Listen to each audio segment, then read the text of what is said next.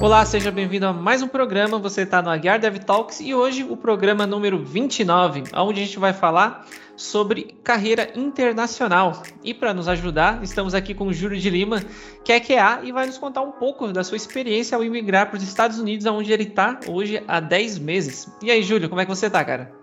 Ah, tô beleza, cara. Quero agradecer aqui o convite. É um super prazer estar por aqui hoje falando junto com vocês. Maravilha. E comigo aqui, não tão internacional, mas perto aqui de casa, o Peixoto. E aí, Peixoto, como é que você tá? Opa, diretamente do interior de São Paulo aqui, ó. E da última vez que eu fui, fui fazer uma brincadeira com inglês, eu tomei um, um esporro ao vivo, então hoje eu vou, vou me vou manter calado aqui hoje. Mas vamos aí, bora lá. Beleza. Bom, se você não sabe, antes de mais nada aqui deixar os recadinhos da paróquia, o Aguiar Dev Talks, o podcast do canal Aguiar Dev, né? Temos lá também o canal Aguiar Dev no YouTube, onde tem algumas dicas de tecnologia, tutoriais e afins. E também o podcast Aguiar Dev Talks, além das plataformas de áudio, onde você pode nos encontrar, nós também estamos no YouTube, né? Então, se você está ouvindo aí e ficou curioso para ver quem é esse povo que está falando comigo, deixa eu ver a cara deles. Você pode ver a gravação lá no, no YouTube também. E se você aparecer por lá, se inscreve, dá o joinha e tudo mais. Se não, se inscreve aí também nas plataformas de áudio, nos segue e tudo e tudo que tem direito. E também nas redes sociais, nos siga lá, Twitter, Instagram, LinkedIn, na sua rede social favorita. E bora pro papo de hoje. Bom, Júlio, a primeira pergunta aqui, né, a nossa curiosidade é saber um pouco se a carreira internacional sempre foi um objetivo, né? Em algum momento da sua vida você é, planejou para isso ou foi alguma consequência? Apareceu uma oportunidade, você se preparou, falou, poxa, esse negócio parece interessante, né? Ainda mais por conta e, e já emendando, né, nessa pergunta, é, é imigrar, né? Não é só trabalhar para fora, você mora fora, né? Então é, é, uma mudança de vida, né? Eu, eu fico esses dias pensando, né? Tava pensando, inclusive ontem, falei, caramba, eu às vezes quero comprar uma casa ou ir para outro lugar e sempre vivi aqui perto de uma região muito, muito próxima de onde eu tô. falei, caramba, se eu fosse para Zona Sul, eu já tava meio assim, já seria uma mudança muito grande. Pô, você foi para outro país, né? Então conta, conta um pouquinho pra gente como foi essa mudança tão grande, né, na sua vida. Legal. Bom, é, eu queria começar falando que eu, que eu era do interior de São Paulo, uma cidadezinha chamada Araçatuba. Calor pra caramba lá, véio, região noroeste. E a minha, minha primeira oportunidade de, de migrar, migrar nesse caso, foi é, indo para São Paulo. Isso foi para mim um negócio muito grande, assim. Na, naquela época, Tô falando aqui de 2011, mais ou menos. O meu desejo era de ir para São Paulo. Acho que tinha muita gente com, com esse desejo também no interior. Então, minha, minha primeira experiência me, me mudando de onde eu estava foi naquela época. E eu lembro que foi um negócio muito louco, assim, porque já era muito diferente. Tipo, na, na onde a gente morava, em Aracatuba, era como eu disse, muito quente, ar-condicionado torando o dia inteiro, né, em casa. Né, toda casa lá, todo apartamento tinha ar-condicionado. Quando eu cheguei em São Paulo, eu descobri que eu não poderia trazer meu ar-condicionado, porque os, os, apartamentos tinham um padrão do lado de fora. É, você não podia colocar o ar-condicionado, se quisesse tinha que ser algo muito, sabe, um, um interno. É, eu vi também outras diferenças, como eu precisava tomar um trem, metrô, para chegar no meu trabalho, era uma hora de distância. É, a galera também trabalhava num pacing muito diferente, uma velocidade mais rápida para conseguir fazer as coisas. Eu diria que essa foi a primeira oportunidade que eu tive de uma experiência que um dia eu viria a conceber futuramente, que seria essa mesma mudança, mas agora sim para outro país. Né? Tô falando isso só para dar um contexto, porque as, o que eu, o que eu, o que, a, a, foi o primeiro momento em que eu disparei algo assim, falei, cara, eu posso sair de onde eu estou e eu posso, se eu chegar com a cabeça aberta, eu posso me acostumar onde eu estou. E se eu fizer um bom trabalho, eu posso conseguir ser valorizado onde, onde quer que eu esteja, entendeu? Então, tipo, eu acho que esse primeiro salto de Araçatuba para São Paulo já foi a primeira, sabe, aquele primeiro estalo de falar assim, uma vida internacional não seria um, não seria um problema, talvez fosse uma coisa muito bacana assim para mim, entendeu? E para minha família também, óbvio, né?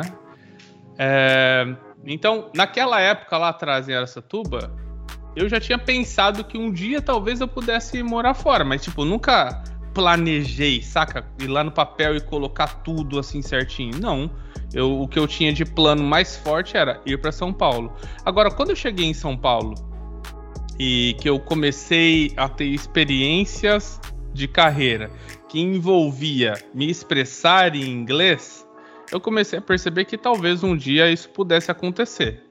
Isso estou falando em meados de 2013, 2012. Quando chegou em 2000 e 2016, não, 2016, é, 2016, eu falei assim, não, mano, eu quero muito morar, ter uma experiência no exterior. E tinha uma, algumas empresas já me, já me procurando no LinkedIn, né? E aí eu peguei e falei assim, não, cara, tem, tem que escolher alguns países. Daí eu escolhi Inglaterra, é, Holanda, Alemanha, Estados Unidos e Canadá. Esses eram os países que eu gostaria um dia de ir. Eu falei assim, deixa eu ver como que funciona o visto. Aí eu vi que o visto para os Estados Unidos era algo muito complexo, sacou? Era algo que realmente era muito complicado. Para os demais países era algo mais, mais tranquilo. E vi que e vi na Inglaterra, por exemplo, que seria algo que tipo assim, talvez fosse o, algo um, ainda complexo, mas mais próximo da realidade que eu gostaria e, e mais, sabe, é, ainda com, com o inglês e mais fácil de conseguir o visto. E eu, por diversos momentos, foquei ali. Até o momento em que eu falei, puxa, quero fazer uma entrevista para fora, cara. Vou, vou fazer em algum lugar. E eu passei numa entrevista dos Estados Unidos. Só que não pude é, conseguir dar continuidade por causa do visto. E aí eu, eu acho que foi nesse momento que eu passei que eu falei assim, cara, já sei para onde eu quero ir. Quero, pro, quero ir para os Estados Unidos, entendeu? Eu acho que foi nessa, nessa, sabe assim, quando eu percebi, eu falei, é possível, é possível conseguir algo. Foi quando eu falei, é para os Estados Unidos que eu, que eu gostaria de ir. Nossa, bacana. É, e tem, eu acho que também uma questão ali dessa mudança, tem, acho que dois, dois caminhos, né? talvez até mais, né? Mas eu pensei agora em dois, que é eu vou sair daqui do Brasil, eu já estou empregado numa empresa que de repente eu tenho um, contato com, com o exterior e essa empresa me permite fazer essa mudança, é, ou eu vejo também muita gente hoje de que já sai daqui do Brasil, faz a entrevista, muda de empresa para ir morar fora, né? Queria que você contasse um pouco de como foi a sua experiência ali e o, o, como que aconteceu essa, essa transição. Legal. É, tem ainda um terceiro caminho, como você disse, tem vários, né? Tem ainda um terceiro que é a galera que que tem que tem um familiar, que tem, sabe, é, sei lá, que é cidadão do, dos Estados Unidos, é um parente num, num, nível tão próximo que a pessoa vai lá e consegue tirar um visto ou tirar cidadania e ela pode trabalhar naquele lugar, né? É, o que não era o meu caso. Eu fui procurar na minha árvore genealógica lá, cara, e tipo, só encontrei um monte de, da galera de, de Minas, tá ligado? Mas não tinha nada, não tinha nada assim de fora, sacou? Mas, o o é... não era porque, né? Era outro Y. Não, não, não era, não era o Y do. Boa. Boa. Bom, é... mas no meu caso, quando eu, como eu tava dizendo, né, nessa primeira oportunidade que eu passei na entrevista e realmente recebi uma offer, mas não pude continuar por falta de alguns pré-requisitos, era o, um visto que é conhecido como H1B. Ele funciona assim: é, você a empresa tem interesse em te contratar, tem um monte de processos lá no meio do caminho, né? De tipo ver se abrir a vaga para uma, né? Para uma pessoa que tem uma, uma pessoa dos Estados Unidos que tenha é, suas habilidades e se não tem segue um outro passo, se não tem segue outro, se não tem segue outro e depois tem uma roleta lá, uma, uma loteria para para se você for sorteado você aí sim consegue ter ter esse visto, entendeu? Então, tipo, era super complexo, mas eu não tinha alguns dos pré-requisitos né, para conseguir seguir adiante. Aí eu vi que existia. Daí eu, na, naquele momento eu falei assim, cara, eu quero, quero buscar esses pré-requisitos. Era basicamente o bacha, um bacharel que eu não tinha, eu tinha feito tecnólogo quando, quando eu me formei, né, pela primeira vez. Falei, cara, preciso de um bacharel. E a moça falou, ou um mestrado. Eu falei, cara, eu quero mestrado. E comecei a buscar os dois, tá ligado? eu fiz literalmente mestrado e bacharel junto, assim, foi um negócio muito louco, assim, tipo, muito, muito, muito, muito, muito esforço mesmo. Mas, no meio do caminho, é, eu fui coletando uma, um outro pré-requisito, que era aprender inglês. Então eu trabalhei numa empresa que me exigia 15% do meu tempo falando inglês. Aí depois eu decidi mudar para outra, que era 85% do meu tempo falando inglês. Eu falei, cara, isso vai ser ótimo para mim e comecei nessa empresa. Eu trabalhei dois anos nela e aí eu fui promovido. E a galera já começou a ver assim que eu tava tendo bons resultados. Aí um dia eu fiquei sabendo de uma moça que ela realmente fez a migração para outro país a partir da empresa que a gente trabalhava. Eu falei com a galera lá da empresa que eu também tinha esse interesse. E eles, dado ao meu, meu bom. Uh, minha boa performance dentro da empresa, eles disseram: Ah, beleza, cara, então uh, a gente também quer que você vá. Vamos, vamos fazer todos os processos aqui. Começou o processo de uh, visto, imigração, advogados que eles contrataram, eu fazendo entrevista técnica no outro país, né, que aqui no caso é os Estados Unidos. E e aí, tendo meu visto aprovado, meu visto de trabalho, para essa transferência inter, inter, interempresa, que é chamado de L1. Esse é o visto que, que eu, que eu fui pros, que eu vim para os Estados Unidos a partir dele. Então, no meu caso, foi essa, essa opção de transferência interempresa. Eu pensei numa pergunta agora, fiquei pensando justamente nesse ponto que você falou, vou, vou encaixar até duas, na verdade. A primeira é assim, em algum momento da minha vida eu pensei em investir numa carreira fora, mas era no momento que eu era solteiro, não tinha nenhum dependente de família. Hoje eu já, já não, não tenho mais essa vontade pelo vínculo afetivo que eu tenho aqui no Brasil e tudo mais, né? E essa questão, você, migrou com a família, né, para uhum. esse novo desafio. E como que é o visto para as pessoas que te acompanham também, porque beleza, você vai trabalhar, acho que tem algum suporte. E essas pessoas que vão junto com você, como que funciona? E uma outra curiosidade, não, lógico, não, não vamos falar de valores, mas eu, eu queria entender uma coisa. Você, você, tem um salário X no Brasil ganhando, imagino, que em reais. Uhum. E aí, essa conversão, ela acontece de uma forma equivalente? Só troca, é o mesmo assim, né, é o equivalente em dólar. Uhum. O, a mesma empresa ela tem políticas diferentes por conta do país. essa curiosidade ficou aqui realmente. Legal. De, de como que seria esse, esse processo. Tá, primeiro quanto às pessoas da minha família, né? Eu, eu imigrei com a minha esposa Priscila e com a minha filha Isabelle. É, a Isa tem oito anos, né? Tinha sete quando a gente veio. E para elas, o visto é um visto de acompanhante. No caso do L1, o visto que elas recebem é um visto chamado L2, que é o visto que dá para elas o direito delas viverem aqui no, no, país enquanto eu ainda estiver né, com o meu visto L1 é, não, expira, não expirado, né, trabalhando aqui. É, esse visto L2, para minha esposa, quando a gente chegou, era um visto que ela não poderia trabalhar. Ela só poderia, ela poderia fazer tudo aqui, menos trabalhar formalmente, entendeu? Entretanto, saiu uma lei, se não me engano, ou um comunicado, eu não sei exatamente, sabe, a categoria do, da, do, do, anúncio, mas é um anúncio oficial da imigração dizendo que a partir de, se não me engano, fevereiro de 2022, é, todas, todos os acompanhantes de L1, ou seja, L2, poderiam é, ter o direito de trabalhar aqui sem ter que pagar nada, entendeu? Quando eu fui vir para cá, o escritório de advocacia de imigração que estava me acompanhando falou assim: se você quiser, você paga 600 dólares e a sua esposa pode trabalhar, entendeu? É, mas daí a gente não, não fez esse, esse esquema, porque a minha esposa ela é servidora pública federal, ela estava trabalhando normalmente né, é, pro, pro Brasil, entendeu? Então a gente decidiu não fazer, mas daí chegou em fevereiro, a gente descobriu isso, né? E isso já deu para ela esse direito. Um outro, uma outra coisa também que é super importante para quem chega aqui é ter é, carteira de motorista. E aí o que acontece? Para que você possa ter, possa tirar a carteira de motorista, você precisa ter um documento aqui que é o Social Security. Então eu, como L1, poderia podia tirar meu Social Security logo quando eu cheguei, mas ela não podia.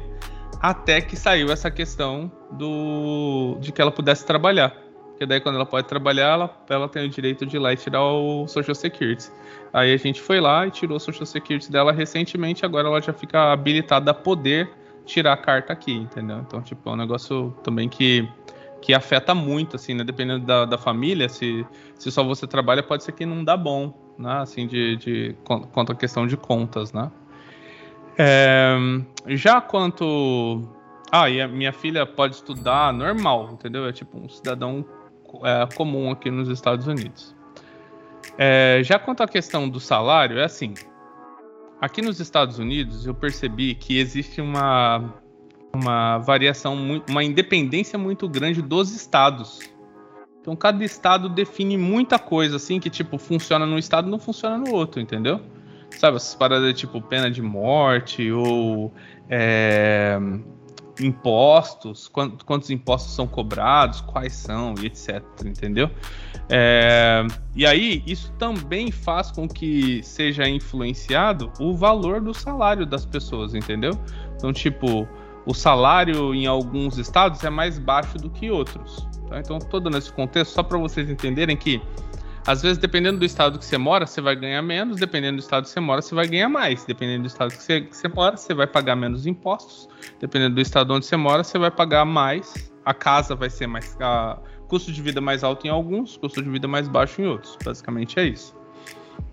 É, então, quando eu fui fazer a transição do, do, do, quando eu fui fazer essa imigração do Brasil para os Estados Unidos, a minha carreira na empresa ela foi por um período de uma semana é, eliminado. Tipo, eu literalmente fiquei sem emprego durante uma semana, entendeu? Por quê? Porque eu peço as contas no Brasil e eu ainda não tenho nada além de uma proposta de trabalho, entendeu? Em minhas mãos.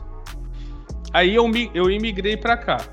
E, assim, um, ponto antes, né? E aí, antes de, de eu fazer essa transação toda, eles me ofereceram uma proposta de, de emprego, e nessa proposta de emprego tinha lá qual era o salário que eu ia ganhar. O salário é equivalente ao estado onde eu estou indo morar, entendeu? Então, é, eu imigrei como Principal Consultant, que é um próximo nível dentro da carreira de consultoria, que vem após o Senior. Então, tem lá a gente chama de Associate, que é o Junior, Consultant, que é o Pleno, Senior Consultant, que é o Senior, e depois Principal Consultant, que é a posição onde eu estou hoje. Quando eu imigrei, eu imigrei de Principal para Principal, entendeu? É, então, o meu salário hoje é um salário equivalente ao salário de Principal dentro da região, dentro do estado e da cidade onde eu resido. Legal. E, e, até pegando um pouco do que você tinha comentado antes sobre o inglês, né? O impacto disso na sua, na sua vida. E já fazendo um gancho aqui para você que está ouvindo o programa, uh, o programa número 22, a gente falou sobre o, o inglês, né, sobre a importância de aprendê-lo, formas de aprendê-lo e formas de não aprendê-lo. Né, é, e claro que com certeza, né? Você ir para um lugar onde se fala um idioma diferente, é, entende-se que você tem que dominar esse idioma, né?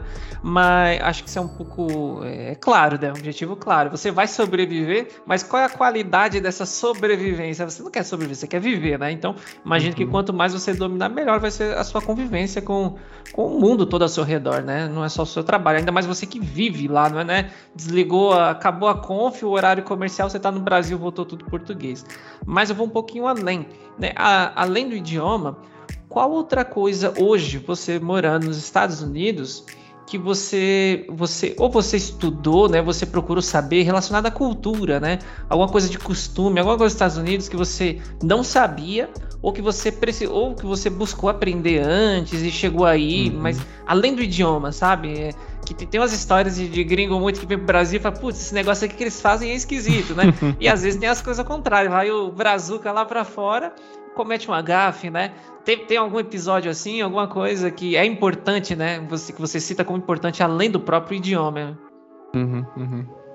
É, eu eu tinha essa preocupação, assim, sabe, de tipo como que seria, principalmente no trabalho, é, a comunicação com as pessoas ou como é que eles que eles lidam, né, com, com, com fatores culturais em si. É, e por que isso? Porque eu sempre ouvi brasileiros falando mal de brasileiros, entendeu? Então, tipo, a gente fala assim, ah, os brasileiros são muito, sabe, fazem muito doce antes de responder alguma coisa, né? Tipo, então, ah, cara, é, eu não gostei. Mas não sabe dizer não, né? É, em vez de você falar assim, eu não gostei dessa atitude que você teve, você fala, oh, meu amigo, sabe como que é, né, jovem? Você tá começando agora aqui, né? Tá, Puxa, já tá falando essas coisas. Não, fala isso não, entendeu? tipo, tipo não, cara, ó, a sua, né, a sua atitude, ela não foi uma atitude positiva, jovem, né? é, e aí eu sempre ouvi falar que, tipo, a galera de fora era mais nessa pegada, assim. E aí eu sempre me preocupei com isso. Então eu, eu, eu, sempre tentei buscar estar mais próximo da galera de fora antes de me mudar para cá.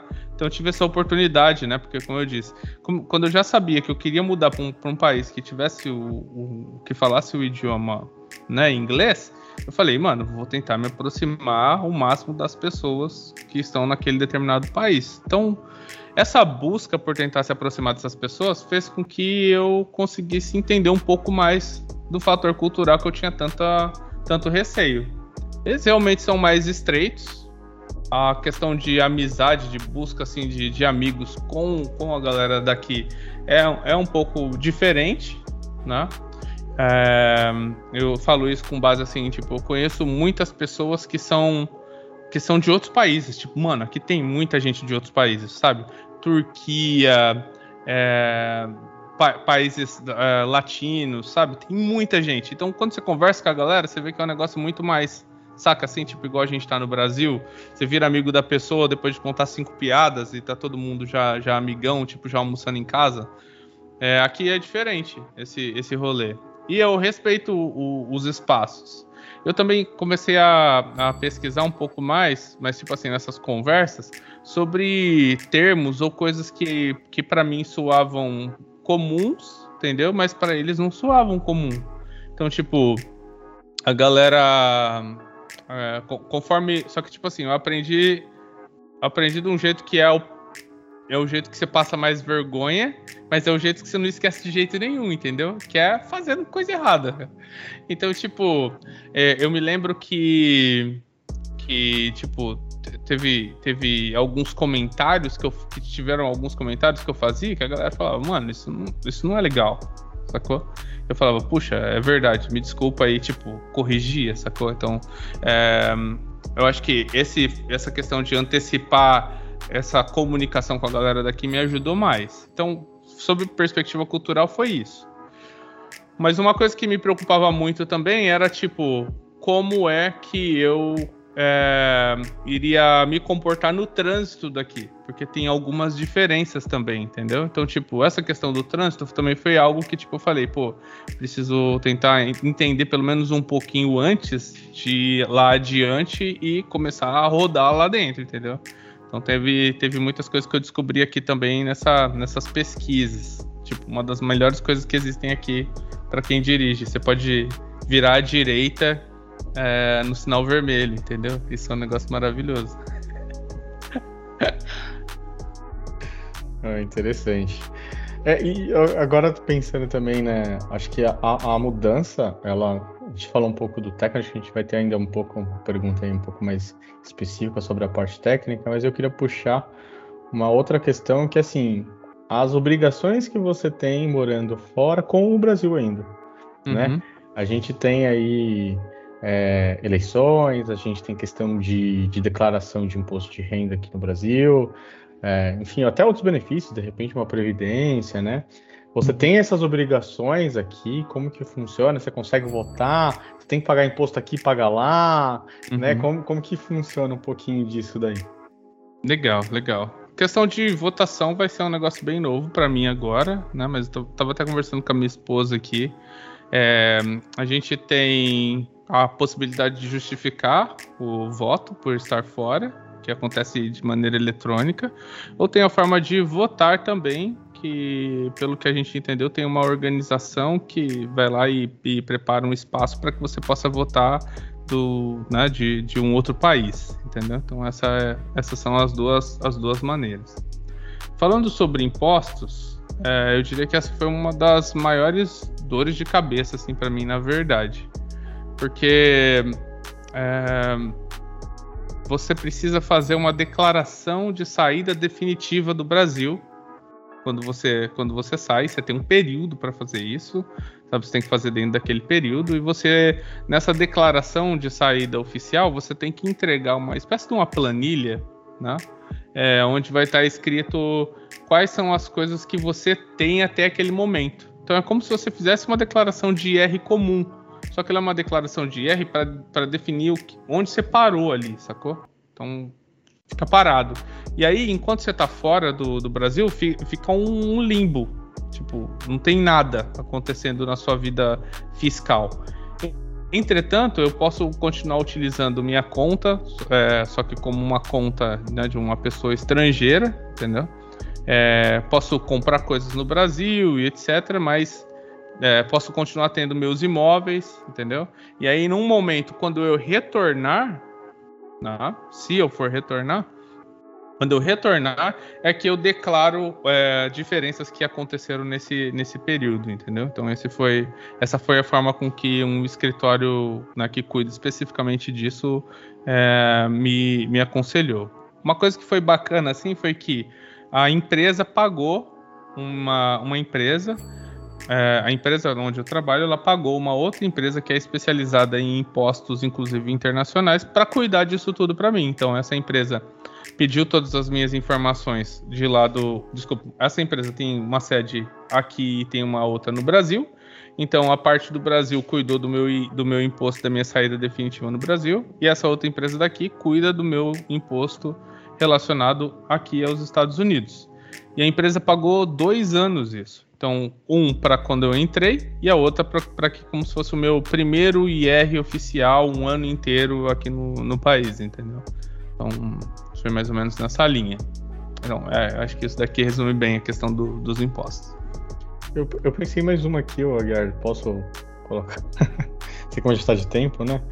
É, uma outra coisa que eu estava pensando é em relação a assim, de novo, né? Como que é num geral, né? Eu sei que pode variar ali e tal, já até de, de, estado e tal, não sei como empresa, mas assim, é, a gente vê, comparando com empresas do Brasil, eu acho que é muito comum quando você tem uma contratação aqui, principalmente CLT, né? Tem a carteira assinada, benefícios que são comuns aqui da gente ter é, aqui no Brasil, convênio médico, vale alimentação, transporte, né? Essas coisas. E, por exemplo, eu ouço muito dizer que a saúde é uma coisa muito cara nos Estados Unidos, por exemplo, né? Então eu queria saber, assim, o, o que, que, seria, talvez, um... Se, se existe um paralelo, assim, do, dos benefícios que existem aqui no Brasil, se você tem que se preocupar também ali de poxa, não, eu tenho que separar uma parte da minha renda aqui para cuidar da saúde, para cuidar de alguma outra coisa que, que eu não vou ter aqui de, diretamente. Como que é? Legal, é assim. É, as empresas elas não têm essa obrigação de te, é, de te garantir algum tipo de benefício. Elas fazem isso porque é uma, uma prática, entendeu? É, eu vou falar os que eu tenho, que eu acho que assim fica mais fácil da gente ter essa discussão. Eu tenho plano o plano de plano médico, o plano odontológico, o plano de visão. E só de falar assim, você já percebe e diz assim: caraca, velho, mas tipo, quando eu entro na empresa no Brasil, esses três já vêm tudo junto. É tipo um cartãozão só que você pega e tá tudo certo lá para você, né? Aqui não. Aqui eles são bem divididos, entendeu? Então tem, você tem diversos, essa, essa divisão de planos. É, eu tenho também o 401k, se eu, se eu quiser optar, que é um plano de previdência privada. É, tenho 27 dias de férias, e isso depende de senioridade. Por exemplo, dentro da empresa onde eu atuo hoje, dependendo da sua senioridade, você tem 14, ou você tem 21, ou você tem esses 27 dias de férias que eu tenho, entendeu? É... O que mais? É, basicamente é isso. Esses são, esses são os planos. É, e aí tem aquelas outras coisas, tipo, é, se eu vou fazer academia, eu tenho lá um, desconto de, de 50 dólares, entendeu? Dentro do. Eles reembolsam 50 dólares, tem essas paradinhas assim. Só, é... só para eu entender, então, assim, isso não, não existe uma legislação, igual aqui no Brasil, que, que permite algumas características. Tudo bem que depende também aqui de sindicato, né? Cada, cada categoria também tem, tem as suas diferenças. Mas assim, a empresa ela, ela pode falar, eu vou permitir esses benefícios, e não é uma coisa assim realmente que já veio do Estado ali para garantir esses benefícios para os funcionários. Isso, estou falando aqui sobre o que eu pesquisei em outras empresas, tá? Então, sim, é uma, é, um, é, é uma opção e não só uma, não uma, uma lei né, que define isso. É, e aí o que acontece? Acontece que quando a gente fala sobre o plano de saúde no Brasil, é tipo assim, meu, você tem. A única coisa que tem que se preocupar é a carência e a cobertura. Não é assim? Puxa, será quanto, quanto tempo eu tenho aqui que ficar com esse plano antes de poder usar o que eu preciso para usar, sei lá, se tem sua esposa, vai ter filho. É, só que tem carência de, de 12 meses. Se você tiver filho no meio do caminho, não vai, não vai dar certo, entendeu? É, agora aqui não, aqui a gente tem outras preocupações. A preocupação como, por exemplo, de qual que é o, o plano, como pode dizer assim, o plano, o, o a modalidade do plano que você vai escolher e o quanto que você tem de reembolso sobre aquilo, entendeu? Então, por exemplo, eu tenho lá é, um plano e esse plano ele diz o seguinte, ó, é, se você tiver que ficar, sei lá, internado, né, e você ficar e os seus custos eles forem menores do que 5 mil dólares, você que paga. Agora, se ficar acima de 5 mil dólares, daí a gente paga para você, entendeu? Então, tipo, tem um, um range, sabe? É... E aí o que, que a gente faz? A gente vai lá e guarda esse range. Deixa, deixa uma grana reservada para esse range, porque a gente sabe que se a gente precisar, a gente não pode, sabe, do nada ter que tirar um valor da onde a gente não tem, entende? Então isso é um, é um ponto. E outra coisa é que assim, é, a gente tem um, o, os planos aqui como sendo planos muito similares ao que a gente via lá no interior de São Paulo. Tipo, tinha uns planos assim de, de algumas é, seguradoras que ela que você ia no médico e você pagava, tipo, a consulta era 400 reais, você pagava 50, sacou? Aqui é o mesmo esquema. Então, tipo, dias atrás eu fui levar a minha esposa no, num hospital que tem aqui, né? Na verdade, eles chamam aqui de é, urgent, urgent Care é o nome que eles usam aqui. É tipo um atendimento, é, um, é, uma, é uma, um conjunto de salas, é bem menor assim do, do que um hospital que a gente geralmente vê né, aí no Brasil. E aí eles te atendem, tipo, em vez de pagar lá o valor que tem que pagar, a gente paga 50 doletas, entendeu? Então, basicamente assim que funciona. Eu acho que eu nunca paguei mais do que, do que 80 dólares em alguma consulta que a gente, que a gente foi aqui nos Estados Unidos. Bom, é, bom, Júlio, vamos ver aqui então uma, uma coisa que é particularmente é uma curiosidade que eu tenho, que é a diferença que você sentiu entre uma empresa, né, no caso americana, em relação às empre empresas no Brasil com a qual você trabalhou, muito relacionado a não, não só fatores culturais, né, de, de mais, algo mais voltado profissionalmente, né? Tipo assim, uhum. quais são os problemas, talvez, que você enfrentou no, trabalhando numa empresa no Brasil, que você não enfrentou aí fora? Ou o contrário, né? Quais são os problemas novos, né? Quais são coisas que você agora tem que se preocupar, uhum. que às uhum. vezes você não se preocupava aqui no Brasil, no, no, no seu dia a dia de trabalho mesmo. Só para complementar a pergunta, queria aproveitar ali esse, esse, gancho do Aguiar, em relação também se existe ali um, se você percebe, né? O pessoal fala muito, não, ah, não vou para fora porque eu não tenho nível técnico para trabalhar, talvez, numa empresa de fora, não sei o que, né? Você sente também essa, essa diferença de, de, de nível técnico do, do, pessoal aqui do Brasil, das empresas aqui que você trabalhou, com o pessoal lá que, que, uhum. que tá aí hoje com você? Legal, legal. Bom, é, falando assim de diferenças né, de, da empresa em si, é, eu diria que eu, eu senti que o, que, a, que o trabalho aqui, tipo de hora extra ou de final de semana, não é algo tão comum era para mim no Brasil, entendeu? Tipo, no Brasil isso era extremamente comum, assim, que eu. Sabe, era, era quase que uma.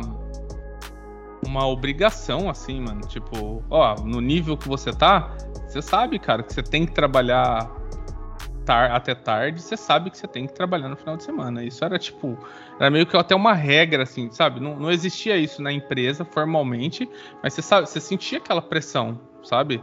Não, cara, você agora é um principal. Você tem que estender aí até a hora que for necessário. Você sai, você sai cedo do trabalho, no horário, cedo assim, né? No horário combinado, no horário todo combinado. mundo já te olha, né? É, exatamente. Cara, tá indo embora. Aqui eu não senti isso, o que é algo positivo, entendeu? Só que, tipo, aí no Brasil a gente tem o horário de, tra... o horário de almoço, né?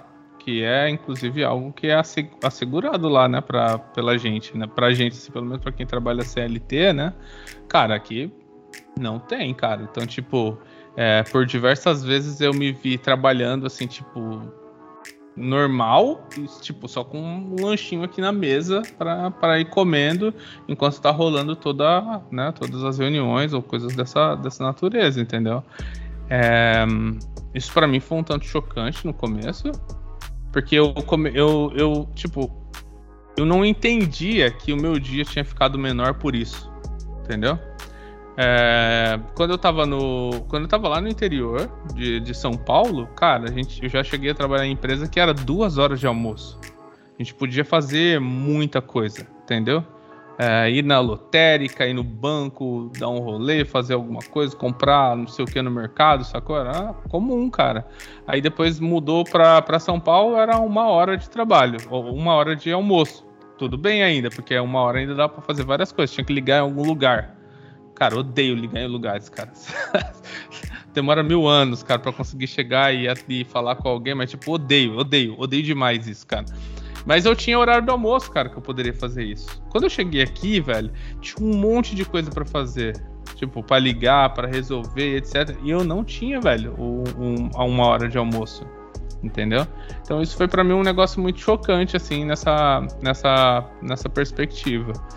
Outra é que a gente tem, assim, uma assim que eu achei, vamos dizer assim, até achei interessante, entendeu? Que é essa coisa de, tipo, é, acabou meu, meu horário de trabalho, eu desliguei o computador e tô de boas, mano. Tô, vou, né, tô saindo, saí do trabalho, sacou? Não precisava ficar até de noite. Óbvio que teve um momento no projeto que foi um momento mais crítico, a gente ficava até mais tarde, mas tipo, entende? Isso, isso não é uma, uma lei, sacou? Não é uma regra. Acaba por sendo uma exceção. Então, eu diria que esses pontos assim foram pontos marcantes para mim até agora e positivos, inclusive, para essa questão de poder sair no horário que, que é o meu horário de sair mesmo, entendeu? É, desde quando eu cheguei aqui, eu trabalho remoto. Eu vou no escritório uma vez por mês, assim, mas só porque eu quero ir, não, sabe? Não tem essa, essa obrigatoriedade de ir lá, e isso já era até antes né, da gente viver essa crise né, que a gente viveu aí na, na saúde durante esse esse, esses anos aí de 2000 e 2020, 2021, tá? É, agora, falando sobre o nível técnico das pessoas, eu percebo que é, a gente ainda continua vivendo aqui uma realidade que a gente tem tentado lutar no Brasil contra ela falando especificamente de qualidade de software, qualidade de teste de software, a gente tem muitas pessoas que elas ainda estão numa, sabe, num, num pensamento, numa mentalidade que tipo a pessoa que testa é alguém extremamente superficial. A pessoa sabe de negócios, sabe de, de clicar em botões. Então, essa pessoa é denominada Q, e ainda, ainda essa pessoa é denominada QA. Tipo, é, existe isso no Brasil, a gente tenta lutar para porque a gente precisa mudar essa situação, uma vez que se a pessoa for mais técnica, ela consegue sobreviver dentro do ágil. Não tô nem falando de, de tipo ser uma, sabe, uma recomendação. Não, cara, é uma realidade, cara. Se você não consegue, você não consegue desempenhar bem e ser valorizado dentro do, do ágil, né? Sendo uma pessoa técnica.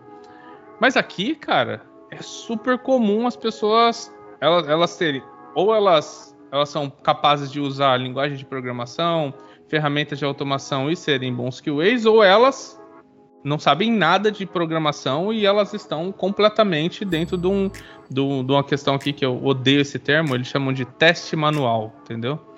Tipo, odeio com todas as minhas forças esse, esse, essa expressão, porque tira completamente o intelecto do profissional de testes, remove completamente o valor desse profissional, mas é assim que eles se denominam. Então, essas pessoas estão lá ou tem as outras pessoas. E as pessoas que estão muito né, nessa, nessa vertente de utilização de ferramentas, de automação de testes, elas não têm o outro conhecimento. Então há uma divisão clara dessa, desses dois papéis.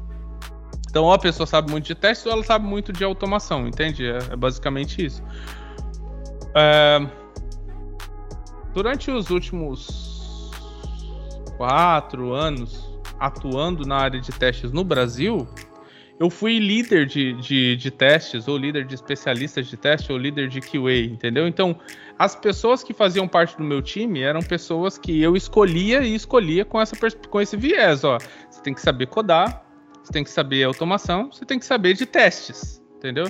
Então, as pessoas que eu trabalhei no Brasil, elas tinham um nível muito alto, cara, de, de qualidade e testes de software. O que é muito diferente das pessoas que eu lidei aqui, né, da maioria, não posso generalizar, mas de, da maioria das pessoas que eu lidei aqui, e também é, das pessoas que eu já entrevistei por aqui. Já entrevistei quase 30 pessoas desde quando eu mudei, fazem 10 meses que eu tô aqui. Então, nas entrevistas, você percebe essa segregação e essa limitação que as pessoas acabam dando para né, para sua profissão. E que não é só, somente pela pessoa, mas é pelo, também pela compreensão das empresas de o que é testes, o que é qualidade. Então, isso para mim, eu, eu, sempre digo isso também para os meus alunos. Eu falo assim, galera, se vocês forem técnicos, vocês vão se destacar, independente de onde você esteja, entendeu? Então, quando eu chego é, e eu falo, e eu entro dentro de um projeto, e eu falo que eu quero trabalhar junto com os desenvolvedores, ter acesso ao código para conseguir revisar pull requests, para a gente conseguir pensar em testes de unidade melhor, para conseguir pensar em testes de API de uma maneira mais abrangente. Quando eu dou pitaco na, na arquitetura do software, ou quando eu dou pitaco na forma com que o, o PO traz a informação, se realmente é algo viável ou não, se tem, se tem valor ou não para o negócio. Quando eu quando eu penso em mexer, quando eu falo que eu quero mexer com, com, com a cloud, quero ver o que, que tem lá, quero entender como funcionam as pipelines, a pessoa fala, cara, eu nunca trabalhei com QA assim. Entende?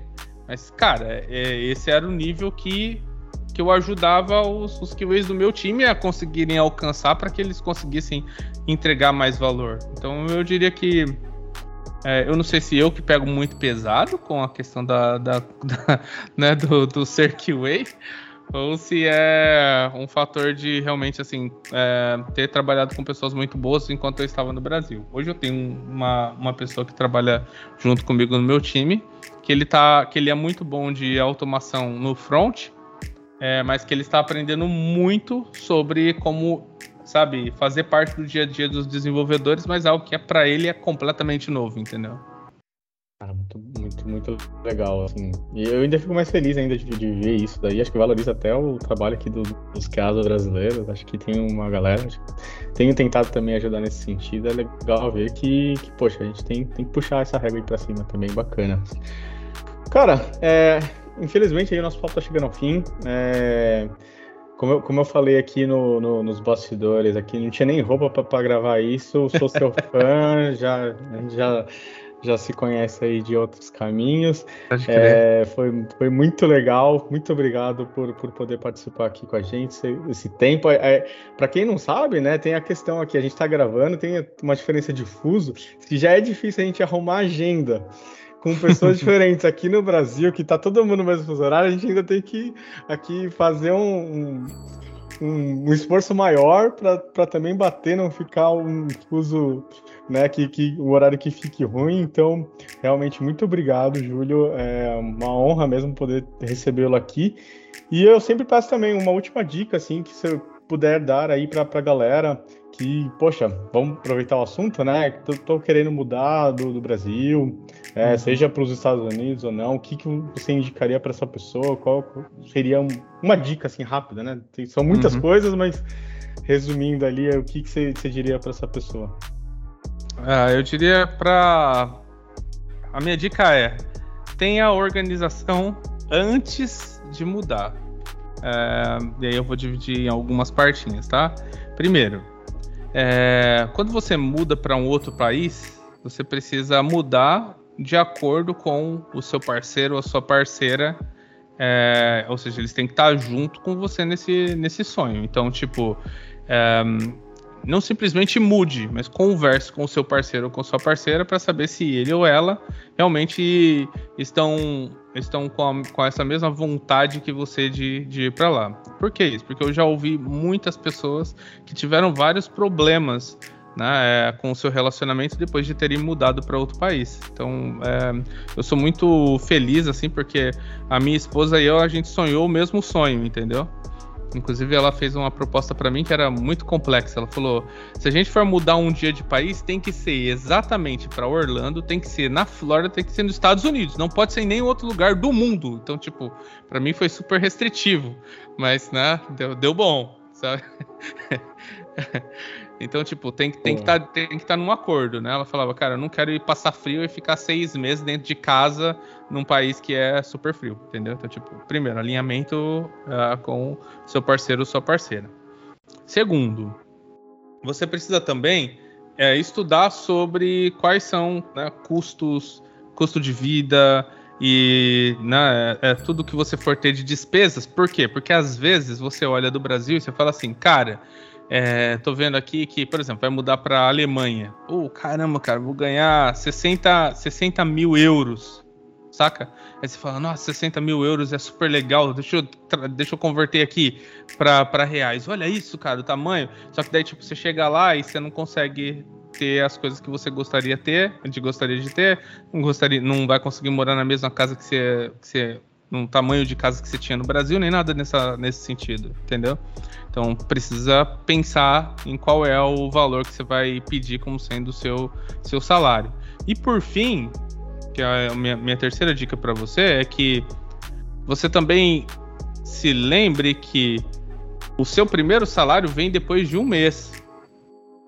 E pode ser que esse primeiro salário que vem depois de um mês, ele não seja, cara, o salário que vai ajudar você a pagar tudo que você teve de despesas até aquele momento. Então, tipo, não adianta ir para lá com as mãos abanando, entendeu? Você tem que, meu, se você sabe que você quer se mudar algum dia, faça o seu plano, sabe? É, por exemplo, a gente fez um plano de cinco anos, entendeu? É, e a gente conseguiu alcançar com quatro e uns quebradinhos, mas era um plano de cinco anos. A gente começou a armazenar grana, a gente colocou nossa filha na, numa escolinha que falava, que ensinava em dois idiomas, entendeu? Mesmo ela sendo super pequenininha. A gente começou a melhorar o inglês, começou a fazer economias, pagar contas, entendeu? Tentar quitar o apartamento. Então, tipo, fez tudo isso. E a gente levantou um, uma grana, um fundo, que era o fundo que a gente era, iria levar quando a gente foi, foi levar, puxa, o dólar era cinco vezes mais caro, quase seis na real. Se você vai para outro país, vai ser também o mesmo esquema, entendeu? Então, tipo, você tem que guardar uma boa grana, por quê? Porque essa boa grana vai ser para que você, quando você chegar, você consiga alugar coisa, comprar coisa que você precisa. Se você tiver algum perrengue que você esteja preparado. A gente queria comprar o carro e a gente achou que ia financiar. Meu, meu Social Security não chegou dentro do primeiro mês eu tive que comprar o carro à vista, sacou? Então, tipo, tem que ter a grana para que você possa lidar com os perrengues ou então você vai passar por situações complexas. Então, eu diria é, relacionamento, é, planejamento, é, é, é, entender custo de vida e o seu planejamento financeiro prévio à mudança. São as três coisas que eu coloco aí dentro desse pilar da organização, que são coisas que definitivamente mudaram a nossa esse, esse fizeram com que esse nosso caminho de imigração fosse mais feliz, vamos dizer assim. Bom, e para quem quiser depois dar uma olhadinha nesse conteúdo que eu tenho produzido na área de testes de software, até pode me encontrar no Instagram. No, Instagram eu tô como juliodelimas, com S no final, Insta. É, lá no Insta eu uso é, a rede mais para responder perguntas das pessoas e também para colocar alguns pequenos compilados de outros materiais maiores que eu tenho. Então, às vezes, eu pego o vídeo do YouTube, coloco num, num videozinho menor e jogo lá como um conteúdo mais rápido. Também estou no YouTube, né, falando sobre teste de software. Lá tem mais de 300 vídeos agora, é, explicando como explicando mais como você conseguir é, melhorar dentro da sua carreira em testes de software. Então, você me encontra lá como o Júlio de Lima. É, lá, inclusive, tem é, um curso gratuito para QAs que, que querem é, utilizar programação para automatizar seus testes e também um treinamento gratuito de é, testes para APIs REST, então com certificado, inclusive. Então, são alguns lugares aí onde vocês podem me encontrar. Né? E entrando nesses canais, provavelmente vocês vão ver aí onde me encontrar em outros lugares também. Pô, maravilhoso. O, o, ruim é que agora já pensei nas 200 perguntas para fazer a mais e estamos terminando. Mas beleza, a gente, faz, a gente faz um outro aí. Cara, show de bola. Muito, muito bom ter recebido você. E achei muito interessante você ter falado aí. É, putz, são várias questões nessa questão de ter o dinheiro, né? Putz, só receber depois de 30 dias. E aí, você tem que comprar comida, né? Tipo, são coisas meio básicas que a gente não para para analisar. Muito interessante isso. E, e também muito legal essa parte do da qualidade do profissional, né? Que você falou aí do Brasil lá, claro que não generalizando, mas dessa percepção que você teve, essa experiência. Poxa, também fico feliz aí que eu vi falar muito que, que tem muito brasileiro que às vezes faz miséria, né? Que a gente fala assim, pô, o cara se vira com, com às, às vezes ferramentas inadequadas e tal, e ele consegue rampar muito bem. Então imagina se ele tiver um suporte, né, de qualidade ali para fazer o desempenhar o papel dele, putz, né? Então eu acho que o, o brasileiro ali que tiver muito bem engajado em, em, ser um bom profissional realmente tem, tende a dar certo aí fora, né? Então, bom, é isso aí. É, muito obrigado novamente por ter aceitado trocar essa ideia com a gente. Obrigado, Peixoto, aí mais uma vez por me acompanhar nessa. E a você que ouviu esse programa até aqui, o meu muito obrigado e até a próxima. Tchau.